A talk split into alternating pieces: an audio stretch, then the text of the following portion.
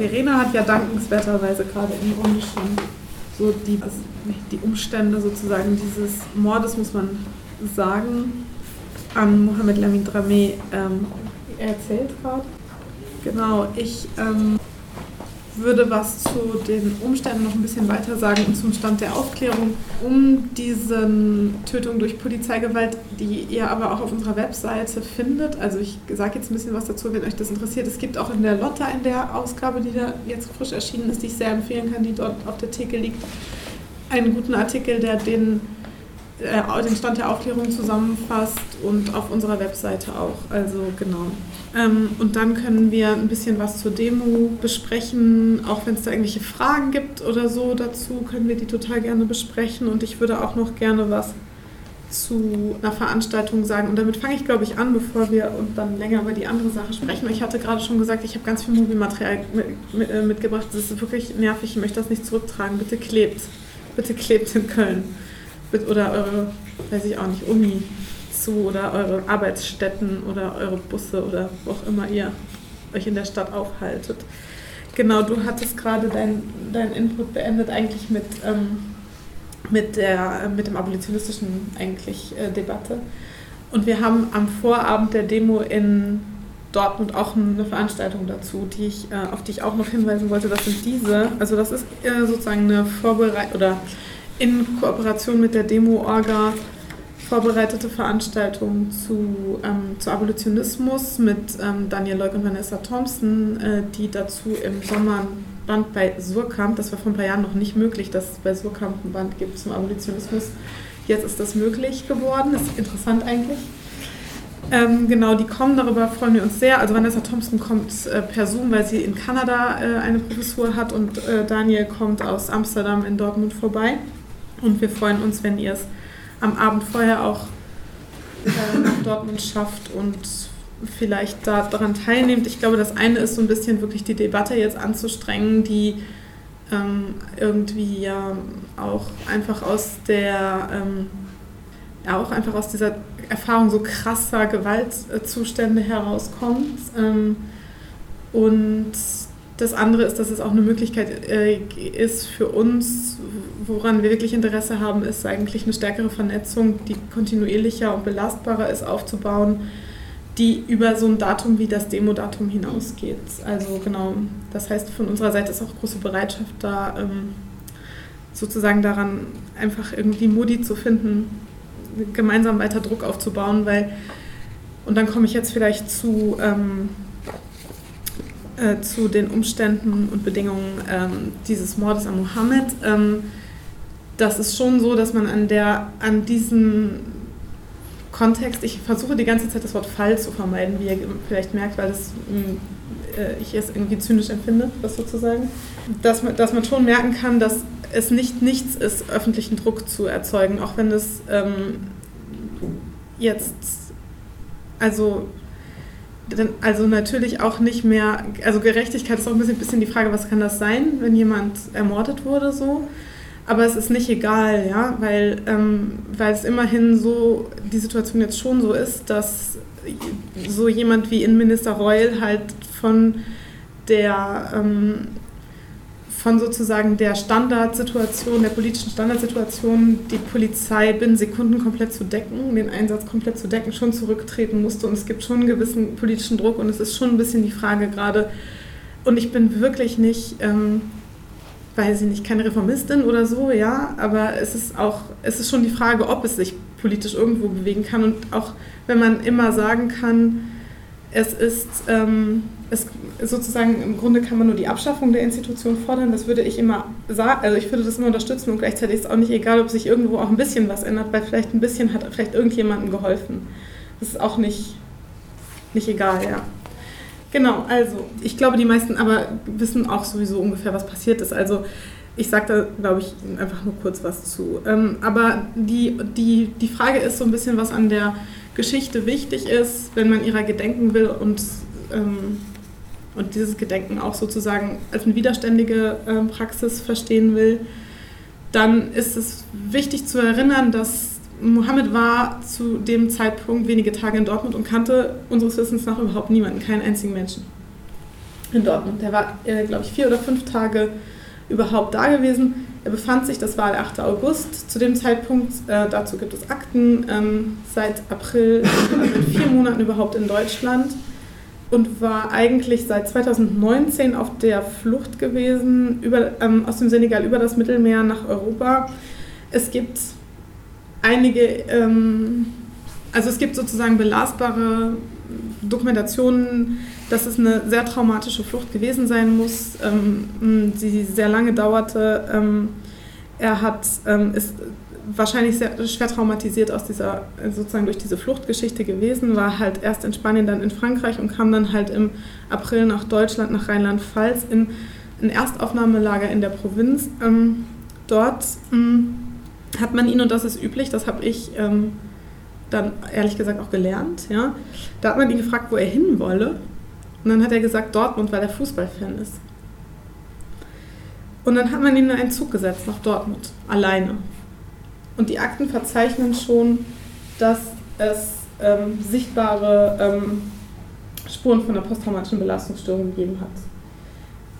Und dann kam er in Dortmund an und dann gibt es ein Verfahren. Es gibt lauter soziale Einrichtungen und in einer war halt ein Platz frei und so landet er in der Nordstadt in einer katholischen Jugendhilfeeinrichtung, in der Jugendliche aus den unterschiedlichsten Kontexten mit den unterschiedlichsten Geschichten, die in irgendeiner Notsituation sind, eben landen. Ähm, und wenige Tage später ähm, wird er, fährt er wahrscheinlich tatsächlich aber mit der Polizei, das ist mir, da kann ich nicht so viel zu sagen, weil mir ist nicht so ganz klar, die Umstände sind mir nicht so ganz klar, ähm, mit der Polizei zum, zur Psychiatrie, dort wird er abgewiesen, vielmehr rein, also sozusagen vom Verfahren her würden Sie nicht sagen, Sie hätten ihn abgewiesen, Sie würden sagen, ja, er hat dann sich doch nicht selbst eingewiesen. Das passiert aber die ganze Zeit und es ist so, es hat dann einfach kein, es gibt dann keinen Platz. Und dann fragt man ja, ähm, wer geht's dir denn jetzt so schlecht? Also, und dann stehst du da mit den Cops und sagst halt, hm, nö, ist okay. Und, oder vielleicht auch nicht, weil vielleicht spricht auch niemand irgendeine Sprache, die du verstehst, was der wahrscheinliche Fall ist. Wahrscheinlich hat einfach niemand eine Sprache geteilt ähm, ähm, mit, mit Mohammed, deshalb ähm, ist es sowieso irgendwie ein vollkommen sinnloser Vorgang gewesen. Also wird er, wird er jedenfalls nicht aufgenommen, ihm wird nicht geholfen. Zwei Tage später ähm, kommt es dazu, dass er in die, diese Jugendhilfeeinrichtung da zu so einer Kirche, da ist so ein Gelände mitten in der Nordstadt, mitten in den Wohngebieten, ein Viertel, das ähm, migrantisch geprägt ist, aber vor allem ähm, von stetigen und ständigen Polizeieinsätzen, also alle da jetzt, ist einfach der Normalfall, Blaulicht ist einfach der Normalfall. Äh, aber dieser Hof ist so ein bisschen abgestimmt, der hat so Zäune, der hat einfach einen Sichtschutz, auch einfach wegen dieser Einrichtung. Und dann hat er sich irgendwie in diesen Hof zurückgezogen mit wahrscheinlich einem Küchenmesser, keine Ahnung. Mm, und dann hat die Jugendhilfeeinrichtung die Cops gerufen, weil sie das machen müssen. Das ist der Standard. Es gibt ja niemanden, den sie sonst anrufen können. Und ähm, weil sie den, die Telefonverbindung nicht gekappt haben, also den Telefonhörer quasi die Verbindung nicht aufgelegt haben, gibt es, das ist für, den Ermittlungs, für das Ermittlungsverfahren von Belang, so eine Art Timeline, die aus einer Rekonstruktion, ähm, eigentlich aus einer Audiorekonstruktion gemacht werden kann. Also man kann irgendwie halt hören, was passiert, weil die, weil die Verbindung nicht gekappt wurde und da, dadurch wird eine Timeline rekonstruiert. Das dürfte eines der wichtigsten Beweismittel eigentlich werden. Ähm, denn dadurch weiß man, dass der, ein, dass der gesamte Einsatz der, der Polizei nur wirklich ein paar Minuten lang war, ganz, ganz, ganz kurz.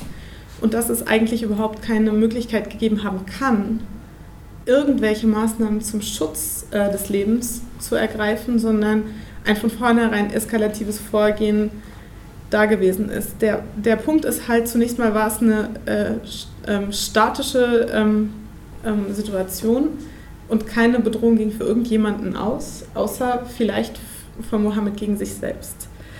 Dann haben sie ihn wahrscheinlich angesprochen, aber ähm, in Sprachen, die er nicht verstand. Dabei wussten sie, dass, äh, welche Sprachen er spricht. Das ist protokolliert, dass die, äh, Jugendhilfeeinrichtung das weitergegeben hat. Aber sie haben keine DolmetscherInnen oder irgendwas. Es hätte Zeit gegeben, sie haben es nicht gemacht. Ähm, sie haben ähm, Pfefferspray in sehr großer Menge abgegeben, denn äh, das lief über den Kopf. Er hat sich den Kopf gefasst so, das ist der Ermittlungsstand. Das ist alles ja auch ein bisschen so, wird man noch mal sehen, wie das dann noch so rekonstruiert wird. Ähm, und dann sind so der, so der Stand umgehend zwei Schüsse aus dem Taser abgefeuert worden. Davon traf einer, das sind immer zwei Patronen. Ähm, aufgrund der, wahrscheinlich aufgrund der schmerzhaften Reaktion, also als, als sozusagen auch als Reaktion auf den Schmerz, gibt es eine Regung, irgendeine wahrscheinlich Seitwärtsbewegung, unklar. Daraufhin fallen die Schüsse. Es ist eigentlich, man kann fast sagen, eine Hinrichtung gewesen. Sehr kurze Zeit später stirbt Mohammed in im Klinikum Nord ähm, und das Klinikum Nord kennt Fälle von Polizeigewalt aus der Dortmunder Nordwache so in regelmäßigen Fällen. So. Die haben es nicht mehr in den Not-OP geschafft. Genau. Ähm, die, zunächst einmal war die Reaktion auf der Ebene der Polizei und der Behörden ganz schnell, ganz, ganz, ganz klar. Ähm, es hieß ähm, Notwehr-Narrativ, das bestimmte Elemente hat. Die haben sich also sozusagen sofort für die, also versucht, diesen Polizeieinsatz zu legitimieren. Es hat aber unmittelbar Druck auf der Straße gegeben. Es hat sofort am nächsten Tag ähm, äh, Kundgebung und Demo gegeben. Es hat eine spontane Demo dann zur, zur Nordwache gegeben. Die Nordwache ist wirklich berühmt berüchtigt in unserem Viertel und sie ist um die Ecke da. Ähm, und dann sozusagen mit wachsendem Druck und auch weil es einfach so ein krasser Fall ist, glaube ich, hat dann ähm, sozusagen ist immer doch mehr ermittelt worden und inzwischen sozusagen fällt dieses Notwehrnarrativ mehr und mehr zusammen, weil einfach klar ist, ein Aspekt davon war, äh, Mohammed soll irgendwie unter Alkohol- und Drogeneinfluss gestanden haben. Das ist nachgewiesen, dass es nicht so war. Er soll sich auf die Einsatzbeamtin zubewegt haben ist es wahrscheinlich nicht so gewesen. Es gibt keine Anhaltspunkte, dass er eine Bedrohung gewesen ist. Es gibt vor allem keine Anhaltspunkte dafür, dass irgendjemand versucht hat, dieses Leben zu schützen. Ähm, genau.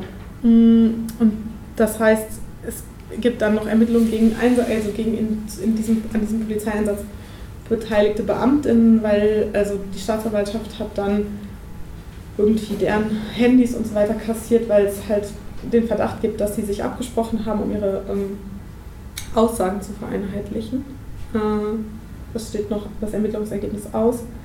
Ähm, es hat drei, mindestens drei Ausschüsse im Parlament beschäftigen sich mit dem Fall. Gesundheitsausschuss, Rechtsausschuss, Innenausschuss. Reul wird ständig interviewt. Heute, gestern erst gab es, haben vielleicht manche mitbekommen, West, WDR Westpol-Recherche, zu der der Innenminister wieder befragt wurde, sich extrem zynisch äh, ähm, gezeigt hat, weil ist sozusagen ein, ein weiteres Element dieser Debatte ist äh, sozusagen die Taser-Debatte flammt wieder auf. Auch bestimmte Parteien, Grüne Linke, versuchen nochmal äh, irgendwie dafür zu sorgen, dass die ihre Testphase, in der diese, dieser Taser-Einsatz tatsächlich gerade ähm, rein auf der Ebene der Gesetzgebung noch ist, dass das nicht verlängert wird. Ähm, in Dortmund hat es kurze Zeit später noch einen Tod durch Polizeigewalt gegeben, äh, durch einen Taser-Einsatz. Ähm, jetzt sagt das äh, sozusagen in dieser Investigativrecherche, ähm, ist ja auch klar, dass der Taser-Einsatz nicht rechtmäßig gewesen ist, nicht den Dienstvorschriften ähm, gemäß war. Das ist ziemlich sicher der Fall. Ich würde sagen, der eigentliche Skandal sind die Dienstvorschriften, aber ähm, die, weil, ja, also da, das ist sozusagen jetzt die ganze, es gibt eigentlich alle drei Tage irgendwie eine kleine Recherche, irgendwie ein paar neue Infos oder so. Aber im Grunde sozusagen ist erstmal die Situation ähm, dass es gerade wirklich äh, darum geht, auch weiter zu, wirklich, glaube ich, Druck aufzubauen und und Widerstand zu zeigen. In der Hoffnung, dass es an irgendeiner Stelle einen Unterschied machen kann. Ähm, genau. Die haben auf jeden Fall Angst. Es gibt ganz viele Reformversprechen, ganz viele Einladungen seitens der des Innenministeriums und der Polizei ähm, äh, irgendwie, zu, keine Ahnung, zu irgendwelchen Gesprächsrunden und so weiter, wo sie irgendwie ihre Reformbestrebungen darlegen und so weiter. Das ist auch alles zynisch. Ähm, aber der Versuch zu beruhigen, sozusagen, kann man zumindest als Symptom lesen, dass ein, gewisse, ein gewisses Risiko da ist, dass, die, dass sozusagen diese selbst, also in Deutschland lange Zeit selbstverständliche Legitimation von Polizeigewalt ähm, vielleicht nicht mehr irgendwie vollkommen total selbstverständlich ist. Die Konsequenzen daraus sind selbstverständlich Verzweiflung und Trauer von Mohammeds Familie. Das ist ziemlich ähm, dramatisch tatsächlich, weil sie, ähm, weil sie halt sowieso durch diese Flucht in total krass verschuldet äh, gewesen sind. Das hat sich jetzt verschärft sich, weil sie die Beerdigungskosten, sie haben durchgesetzt, dass sie ähm, ihren Bruder und Sohn in, ähm, im Senegal beerdigen können. Mm. Das hat auch Kosten produziert und jetzt gibt es ein Nebenklageverfahren, das läuft, äh, das Kosten produziert. Deswegen gibt es eine Spendenkampagne, zu der ich total aufrufen kann, nur die zu unterstützen, ähm, die ihr auf unserer Seite und so weiter und auf, auf, auf allen hier ähm, beteiligten Indies äh, geteilt findet. Genau. Ähm, und vielleicht ist das erstmal das, was ich für den Moment sagen kann. Und ja, genau. Und ihr habt vielleicht Fragen allerlei, also zu den, zum Soli-Kreis, dazu habe ich jetzt nicht viel gesagt, zu, zur Demo und alles Mögliche. Ja, mich würde tatsächlich so ein bisschen interessieren, was, was ist ein Soli-Kreis, was macht der, was mhm. ist da wichtig, wie macht man das? So vielleicht wie macht man das? Weiß ich auch nicht. Wir machen und dann gucken wir, ob das, wie das geht und dann vielleicht, wenn ihr eine, also heißt das jetzt nicht, dass man es nicht besser machen kann oder wir üben halt oder so, ja. Also der Solik, es gab halt eine, erstmal eine unübersichtliche Situation. Ne? Ähm, der, das passiert, mh, mm, jemand stirbt, die Polizei mordet, ähm, Leute gehen auf die Straße, es hat dann eine Situation gegeben, die wir so noch nicht kannten eigentlich. Also war jetzt nicht selbstverständlich. Es gab Open-Mic-Situationen, wo, wo, wirklich quasi Menschen, die dort leben, ans Mikrofon gehen und davon berichten, wie, wie sie drangsaliert werden, wie sie bedroht werden, wie sie, ähm, wie sie Gewalt äh, erfahren durch die Polizei, was einfach ein alltägliches eine, Alltäglichkeit hat. Also sozusagen das Wissen auf der Straße, in den Wohngebieten darum, dass, dass das eine Geschichte von einer Person ist, die ermordet wird, die zu tun hat mit ihrer aller Leben, war so total klar. Und Leute haben sich geäußert. Und dann gibt es irgendwie das Bedürfnis, sich selbst zu organisieren, dann ist es erstmal super schwierig, weil wie geht das? Dann gibt es plötzlich eine Telegram-Gruppe, sowas ist dann halt heute so, dann gibt es halt eine Telegram-Gruppe. In der wird ein Treffen vereinbart, ähm, in so einem ähm, Koinighaus kennt ihr vielleicht, äh, das ist so ein ein Ort, der auch äh, ganz, viel, ganz gut vernetzt ist in der gesamten migrantischen ähm, ähm, Szene so in, in Dortmund. Ähm, und da kommen dann halt alle möglichen Leute hin, auch ganz viele, die halt in anderen politischen Feldern schon organisiert sind, aber auch solche, äh, die sind immer in der Minderheit, das ist die Wahrheit. Ähm, nur wer dann noch dahin geht, das sind, die sind schon viel dann auch die Organisierten, aber, aber auch ein paar, bei denen das halt nicht so ist, die halt sich sozusagen Anknüpfungspunkt suchen, um sich zu organisieren. Und dann hatten wir, ähm, hat es sozusagen immer wieder so, äh, immer wieder Kundgebungen, Mahnwachen und so weiter gegeben. Und dann hatten wir auch das Problem, dass wir bemerkt haben, dass wir unterwandert werden von der MLPD. Und mussten wir das erstmal lösen ähm, und irgendwie dafür Sorge tragen, dass, äh, dass dieses Gedenken nicht instrumentalisiert wird.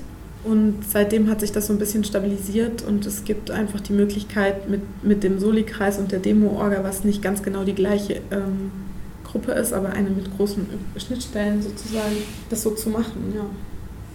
Und ähm, es gibt da immer die Arbeit daran, das ist natürlich super sensibel. Also wie zum Beispiel verknüpft sich jetzt so eine Arbeit in der ähm, weiß nicht, in der organisierten Linken, da gibt eine starke antifaschistische postautonome äh, Szene in, in der Nordstadt mit irgendwie ähm, mit einer, mit sozusagen den Communities, die äh, westafrikanischen Communities, den senegalesischen, kamerunischen Communities und so, die da nicht organisiert sind, aber die ihre Communities haben, ihre Community-Strukturen schon haben, aber wo es erstmal keine oder nur ganz wenige. Es gibt auch kein, nicht keine, seit Black Lives Matter gibt es, es gibt schon diese paar Brücken, aber es ist super sensibel und es ist so ein bisschen auch die Frage jetzt, äh, wie, ähm, ob wir das schaffen, dass, die, äh, dass wir sozusagen gemeinsam auf die Straßen äh, gehen.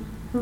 Genau, kannst du noch ein bisschen mehr darüber reden, wie die Familie das so aufgenommen hat oder wie das überhaupt in Senegal aufgenommen wurde? Weil ich habe auch mitbekommen, dass es auch genau, genau, dass es da auch in den Medien war sozusagen und irgendwie Thema war. Genau, habt ihr so ein Gespür dafür, wie sehr das da auch vor Ort ähm, so verhandelt wird? Ja, also es gibt einen Kontakt zur Familie.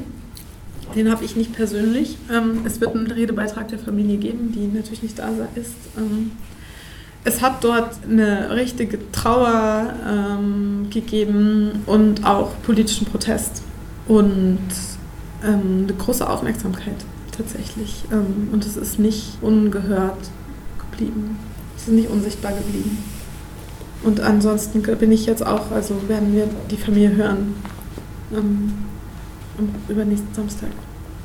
Es wird auch, das ist der jetzige Planungsstand, das werden wir, also das ist noch nicht so ganz genau organisiert, aber es gibt auch den Wunsch aus den ähm, afrikanischen, westafrikanischen Communities, ähm, nach der Demo zu feiern. Also eigentlich ähm, so ein bisschen die Frage, ob sie das jetzt, ähm, es sieht so aus, sie organisieren vielleicht ein Fest mit, ähm, genau, mit Essen und Musik und Tanzen.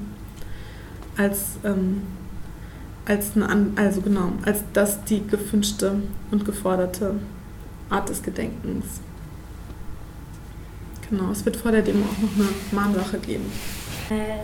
Zwei Fragen. Das eine ist, vielleicht doch nochmal zum Soli-Kreis, was würdet ihr als eure Hauptaufgabe sehen? Also ist es jetzt Öffentlichkeit oder genau, was sind so typische Aufgaben vielleicht?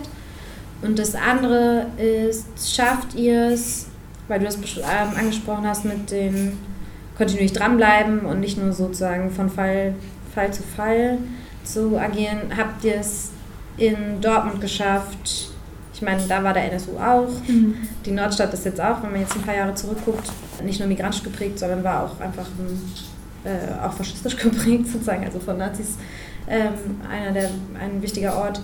Ähm, habt ihr es geschafft, auf bestehendes Wissen, Recherche, Analyse, Betroffenenkontakte, was auch immer, kommt das zusammen? Genau. Also was ist so die Kreisarbeit und das andere so ein bisschen also fangt ihr bei dem Fall gerade bei Null an? Nee, nee, sonst werden wir da jetzt, nein, dann werden wir jetzt nicht hier. Nee, nee, es gibt ja auch, es gibt ja auch, das Bund ist kein Schlusssprechtag der Solidarität. Ähm, ähm, es gibt eine lange Kontinuität äh, der Arbeit, eine lange Analyse äh, des NSU-Komplexes, soweit das möglich ist in, in der Nordstadt. Ähm, hm, ich glaube, was die Aufgaben des Soli-Kreises sind, ist es eine Frage, die sich der Soli-Kreis auch stellt. Jetzt gerade steht es an, wirklich zu versuchen, ähm, ein Zeichen zu finden, eine Formulierung zu finden, sozusagen der Solidarität und des Gedenkens, um wirklich zu zeigen, wir akzeptieren das nicht länger.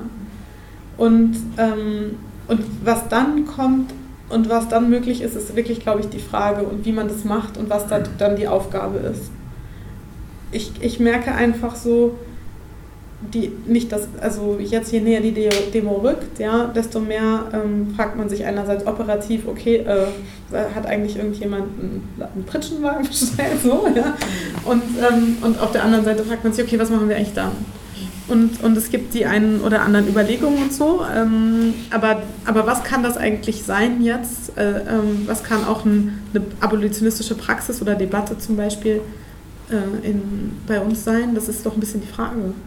Und, das, und ich meine, was ganz sicher eine Aufgabe des Studi-Kreises ist, so dass es klar ist, sozusagen, ähm, sich äh, dafür Sorge zu tragen, dass, es, äh, dass, dass dieser Mord gedacht wird und nicht zum Schweigen gebracht wird.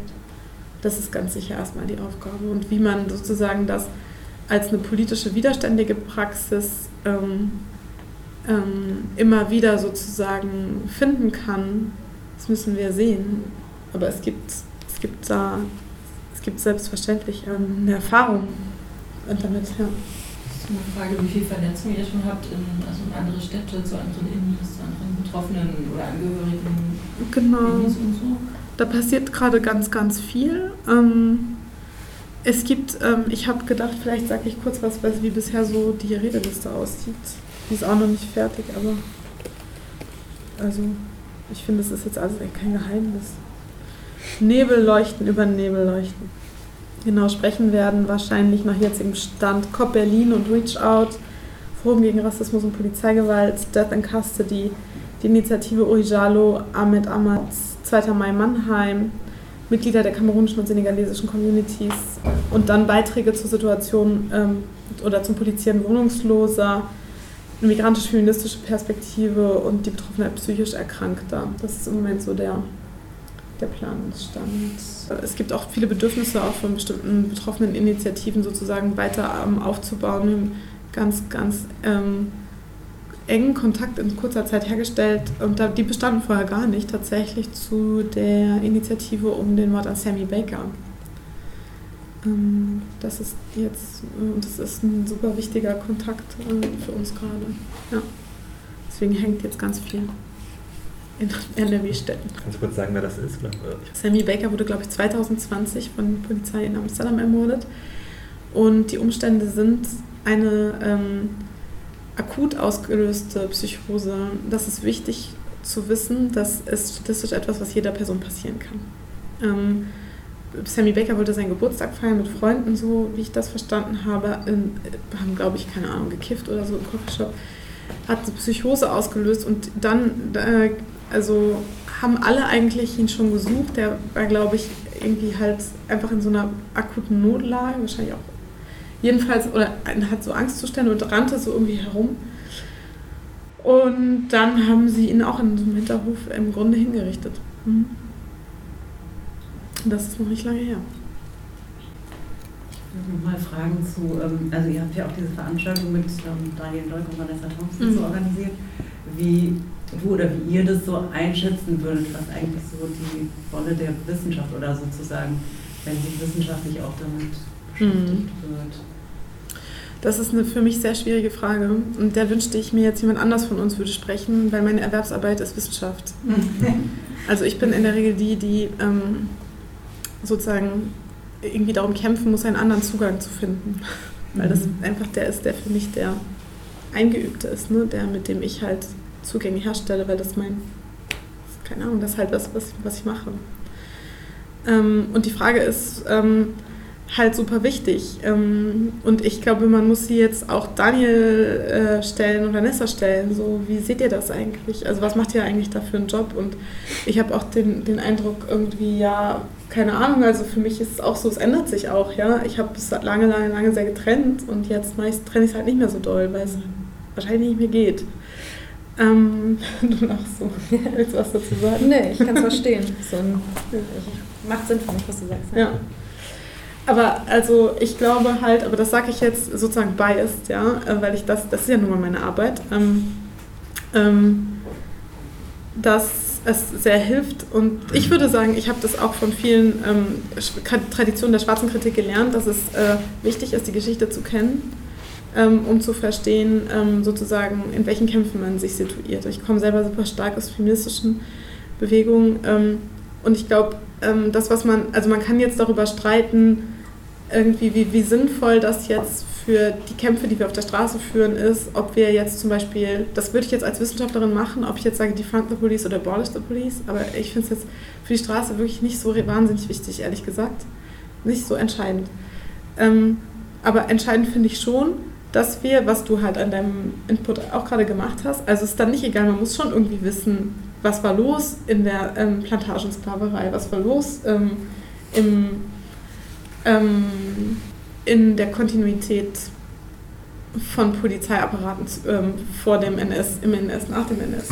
Und das weiß man aber nur, weil das WissenschaftlerInnen, also zu, das trifft auf den NSU nicht zu, aber auf viele dieser Sachen wissen wir, äh, weil sie halt, weil es halt akademisches Wissen produziert hat und dann wiederum wissen wir, warum wir uns darauf nicht verlassen konnten, weil zum Beispiel in der gesamten Faschismusdebatte in der deutschsprachigen gibt es halt nur korrumpiertes Wissen und im Grunde erst seit allerneuestem, seit wenigen Jahren überhaupt das, was man ernst in der Faschismusforschung nach dem NS nennen kann. Also das alles sonst kannst du eigentlich war korrumpiert. Ne?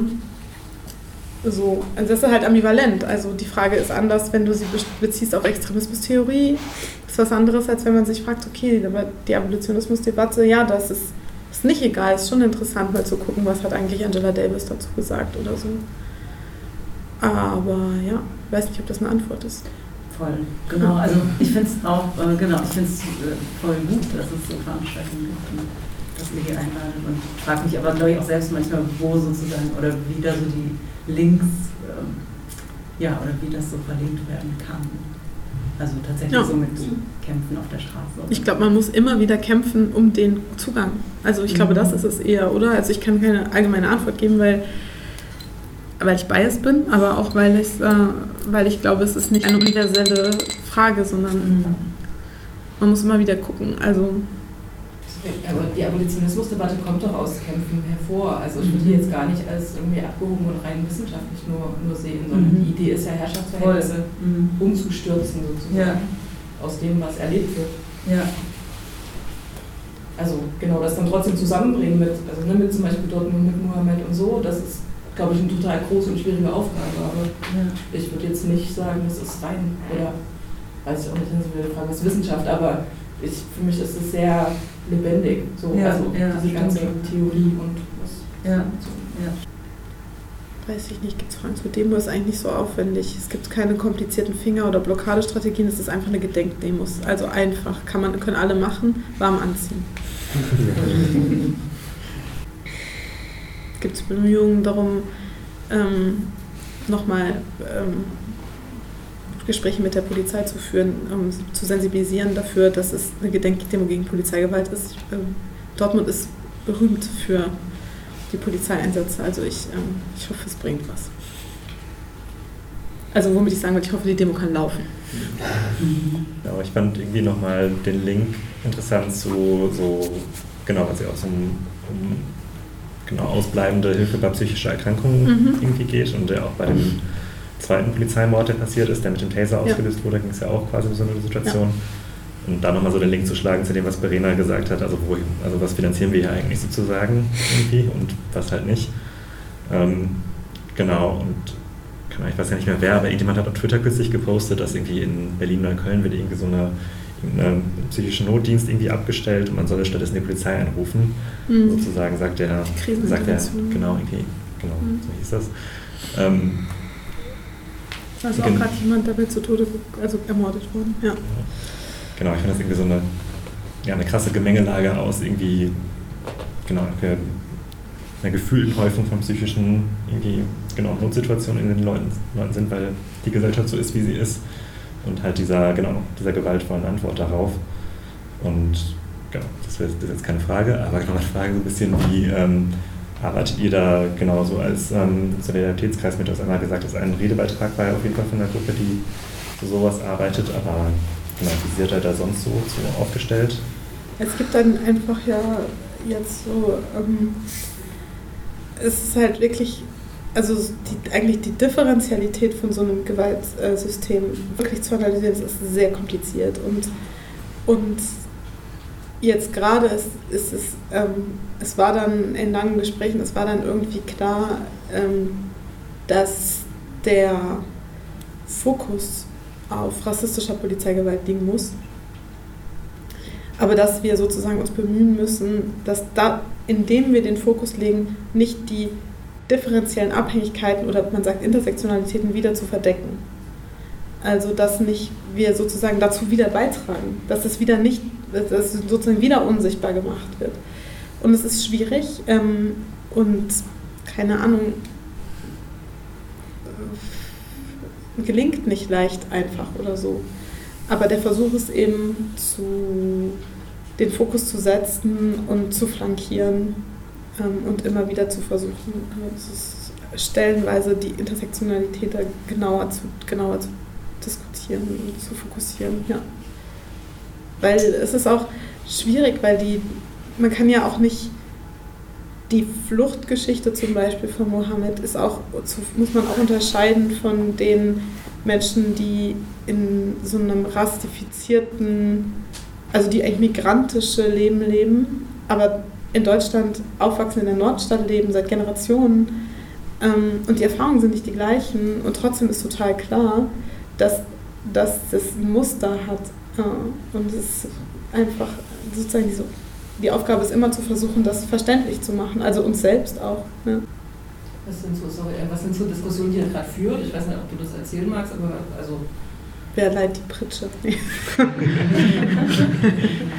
äh, äh, ich weiß nicht. Äh, ja, ich glaube, viel, also ich glaube, eine Frage, ich kann jetzt gar nicht für alle sprechen, ne? es würden jetzt unterschiedliche ich meine, William würde ganz andere Sachen sagen jetzt dazu. Der, also William versucht ähm, dafür Sorge zu tragen, dass Menschen sich überhaupt trauen, auf eine Demo zu kommen. So. Und ich sage dann vielleicht, ich frage mich, äh, was muss eigentlich passieren? Es gibt halt ja so eine, es gibt ja so eine krasse, äh, eigentlich krasses, eigentlich auch super empowerndes Milieu von SozialarbeiterInnen in der Nordstadt. Was muss eigentlich passieren, denn das, glaube ich, wäre eigentlich total möglich, damit es eine Struktur gibt, die, ähm, aufgebaut werden kann, damit man halt im Jugendhilfezentrum St. Antonius nicht die Bullen ruft. Weil ich glaube, das ist, da kann man jetzt sagen, das ist reformistisch, ja, weiß ich nicht, aber es ist halt auch einfach eine Frage um Leben und Tod. Und ich glaube, dass es möglich ist.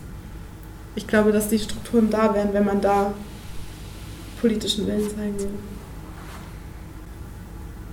Ich schüttle so den Kopf und so, weil, ähm, weil ich finde, es macht so deutlich, wie, also es gibt Fluchtursachen, Leute überqueren das Mittelmeer, setzen sich gegen, über trotzen Frontex, kommen hier an, äh, haben ganz viele Rechte und Strukturen nicht, kommen in die Situation, in der sie sind und das Resultat ist, dass sie sterben. Mhm. Und ähm,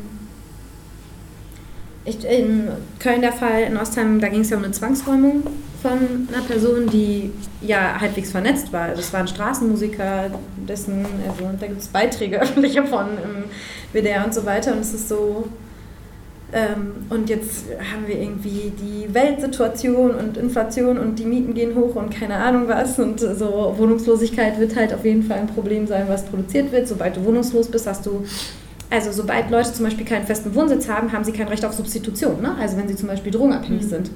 Äh, das heißt, also das ist so ineinander verschränkt, dass du einfach, du fällst durch alle Raster und am Ende, ich finde sozusagen über all das, was wir sprechen, macht dieses abstrakte, oh, da wird was produziert und da ist da irgendwie Herrschaft und das macht vulnerabel, bla bla, das ist so, das ist, das ist nicht abstrakt, das ist sehr mhm. konkret. Und ähm, ich finde auch wichtig, da nicht alles über einen Kamm zu scheren. Und trotzdem ist sozusagen die Frage beim NSU-Komplex von, wer ist hierher gekommen, warum eigentlich, in welcher politischen Situation wurden diese Menschen gehalten als Gastarbeiterin, welche Rechte hatten sie, welche Mittel hatten sie, ähm, welche gesellschaftlichen Bilder wurden laufend produziert, in welche Position wurden sie gebracht und wie ging es dann mit den Fällen. Also dass sozusagen Gerechtigkeit etwas ist, was wir organisieren müssen, weil es einfach niemandem einfach mhm. zuteil wird, ist einfach, finde ich, so pervers, irgendwie drückt sich das einem so ins Gesicht. Und ich finde... Ähm, deswegen habe ich auch mal gefragt, was der Soli-Kreis macht und so, weil tatsächlich, glaube ich, ähm, es klingt manchmal so plump, ne? Geschichte oder Wissen und Erinnern und Gedenken, bla bla, aber das, das ist es halt nicht, sobald sich das mit Leben füllt. Das, ist, das sind dann halt die Geschichten, die Geschichte schreiben und Geschichte erzählen. Ähm, in Köln haben wir ein bisschen durch diesen Fall mit Tatort Ports, wo ein mhm. Jugendlicher von dem CDUler angeschossen oder ja, getroffen wurde und äh, knapp überlebt hat. Und es ist so, wenn man sich das genau anguckt, guckt, welche Rolle Institutionen spielen, welche, Rück, welche Geschichte das Ganze hat, dann kann man das nicht mehr wegdenken. Dann ist es halt nicht, das, also es ist so eklig, da überhaupt das Wort Einzelfall auf die Idee zu kommen, das so zu benutzen. Was sozusagen wirklich, wo, wo kein Mensch viel zu braucht, ist zu sagen, dass die Polizei kann das nicht. Weil egal, wie man sonst zu sämtlichen Polizeifragen steht, so, das hat einfach nichts, das, das hat da nichts zu suchen. Da geht's, es geht um komplett andere Sachen. Mhm. Das ist, und es ist so furchtbar, wie selbstverständlich das verschränkt ist und ähm, was das am laufenden Band produziert und welche Faktoren ineinander greifen müssen, dass das in der Öffentlichkeit bekommt, weil das ist halt, ich meine, das heißt ja auch bei euren Mobi-Materialien so, es gibt tausend Muhammeds und das finde ich schön, dass es sozusagen, ich finde es sowohl richtig, die Namen und die Geschichte zu benennen, aber auch deutlich zu machen, es geht um Muster, es geht um Kontinuitäten und für beides, mhm. beidem gerecht zu werden und beides, ähm, das eine nicht zum Instrument des anderen zu machen und so. Und genau, ich finde es sozusagen so irgendwas, was so wie ein loses, loses Gedankennetz wird, leuchtet jetzt so an einen Knotenpunkt einem entgegen. Und das, ja, es ist einfach richtig, wirklich eine systematische Produktion von Misere. Das, mhm. Ich kann das gar nicht anders. Ähm, und von Tod und von, ähm, ich meine, es ist eine Entmenschlichung. Die, die Leute, was, was sind die noch? Ne? Das ist echt, das ist echt unerträglich. Das ist unerträglich. Ein Satz zur Berichterstattung, das war mir auch lange nicht bewusst. Ähm, zum Beispiel die Kölner Leitprintmedien. Die erste und reliabelste Quelle, die sie sozusagen für sich in Anspruch nehmen in solchen Fällen, sind die Polizeiberichte. Mhm. Grundsätzlich. Ähm, und die übernehmen das Wissen daraus. Und das ist dann das, was wir in den unabhängig ermittelten Zeitungsartikeln finden. Und äh, da eine Gegenöffentlichkeit überhaupt zu, zu produzieren und zu organisieren. Ja, nicht zuletzt vielleicht auch so ein bisschen euer Verdienst, also oder ja, einfach eure Arbeit, die dann so auch Druck aufgebaut hat. Und da fällt auch den Satz, ich glaube, das ist dann nicht halt immer nie die anderen, die halt zum Glück irgendwas machen, sondern das sind halt auch so Leute wie wir jetzt hier, die mhm. sich halt denken, irgendwas muss man doch machen, sich auf den Weg machen, sich suchen, Mail schreiben, pipapo. Also es ist, glaube ich, auch weil das manchmal so wie so abstrakte Maschinen klingt, zu denen man sich nicht ins Verhältnis setzt. Aber diese Recherche fällt ja auch nicht vom Himmel und dann fangen auch irgendwelche Leute an, die zum Teil keinen Plan. Also schön, wenn man kollektive Wissensbestände hat, auf die man zurückgreifen kann und Netzwerke, aber es gibt es halt auch oft nicht und es muss halt doch so halt bei Null angefangen werden. Und ich glaube, das ist halt eine wesentliche Aufgabe darin. Ne? Ich dachte nur gerade, so Themen wie Polizeikritik, die sind schon schwierig auf einer Demonstration oder Kundgebung zu transportieren, oder? Also ich meine, andere Sachen wie äh, XY muss bezahlbar sein, das ist relativ kurz und knackig zu formulieren und dann noch kurz zu begründen, aber jetzt zu sagen, ähm, ja, das Probleme mit der Polizei darzustellen und dann vielleicht Verlösung wie Antisemitismus darzulegen und, und dass sie das dann auch irgendwie verstehen, das ist, glaube ich, gar nicht so einfach. Das ist total einfach, man muss die Betroffenen sprechen lassen. Man muss einfach zuhören, dann ist das auch nicht abstrakt oder kompliziert, sondern sehr klar und konkret. Ja, ich glaube, es wird dann, es wird dann nicht verständlich, wenn, wenn es in so, ja genau, in so universalen Narrative aufgelöst wird. Ne? Dann, dann, dann weiß man nicht mehr, worüber reden wir hier eigentlich gar nicht. Aber wenn man über, wenn man die Familien hört, die Angehörigen, die Überlebenden, dann, dann ist es klar. Aber trotzdem ist mit der Polizei, die keine Versammlungsfreiheit je geschützt hat, gegen Polizeigewalt demonstrieren eine spezielle Situation. Mhm.